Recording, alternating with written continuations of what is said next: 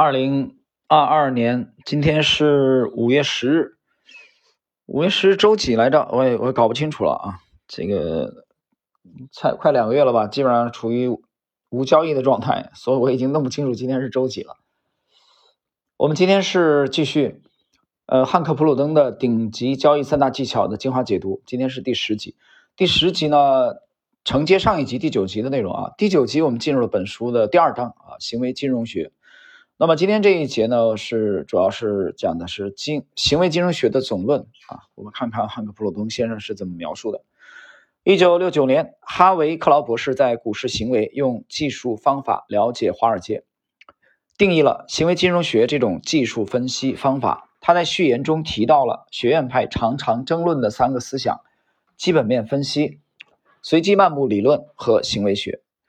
克劳认为，技术分析涉及到行为学。在人们用行为金融学，呃，在人们用行为经济学做决策之前，行为金融学的市场分析就存在了。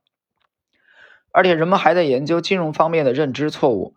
所有这些内容在最近都被称作行为金融学。行为金融学和技术分析是同一个事物的两面。行为金融学用可靠的逻辑科学模型理解市场，技术分析用指标做分析，并用。决策规则指导行动，因此对市场原理的了解越深入，技术分析就越可靠。行为金融学用到的理论包括心理学、社会学和其他行为科学，这些理论都被用来解释和预测金融市场。行为金融学研究以下内容：一、投资者和基金经理的行为；二、对待风险的态度；三、认知错误。四、缺乏自控力；五、对决策感到后悔；六、大众行为。呃，从他以上的这六点啊，我们分别提炼出了这个六个关键词，分别是行为、态度、错误、自控力、后悔和大众。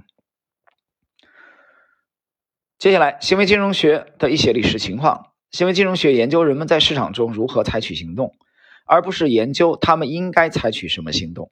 心理学、社会学和人类学提供的模型可以研究人们在市场中的行为方式，科学研究则使用这些规则揭露人类行为可预测的模式。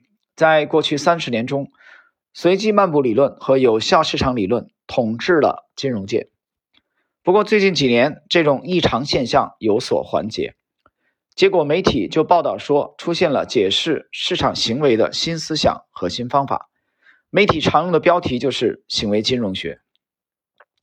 最近几年，媒体常用的标题如下：有效市场理论、混沌理论、什么是新金融、理性投资者、贝塔值、资本定价模型。只要是商学院教的东西，都可以公开讨论。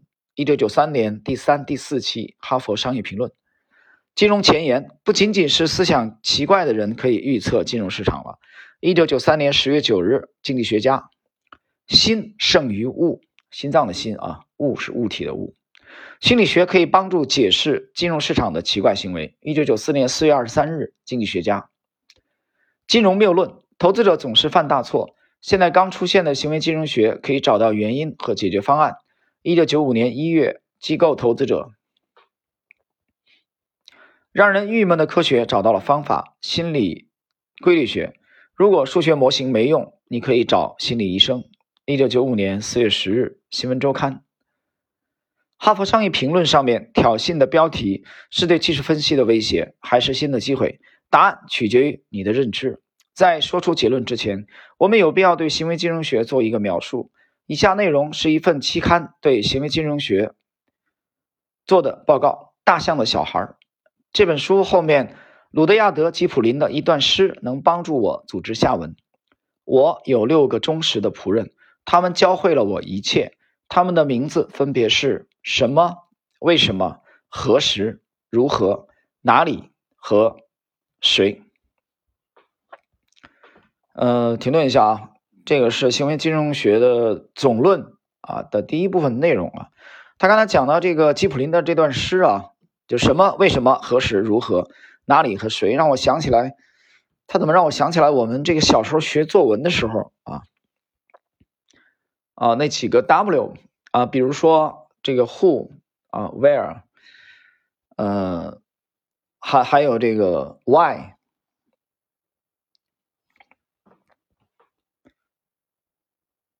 就是人物啊，比如说在哪里，就是就是地点，对吧？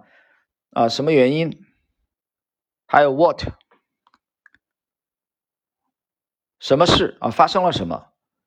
在吉普林的这这段诗啊。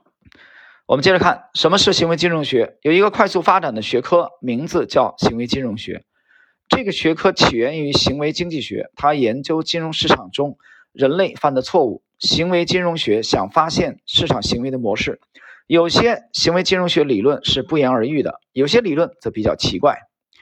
呃，以上这段话呢是戴比格兰特《金融谬论》啊，机构投资者里边的内容，它发表于一九九五年的一月份。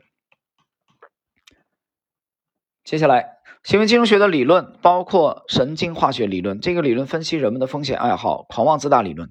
这个理论认为，首席执行官在收购其他公司的时候总是骄傲自负。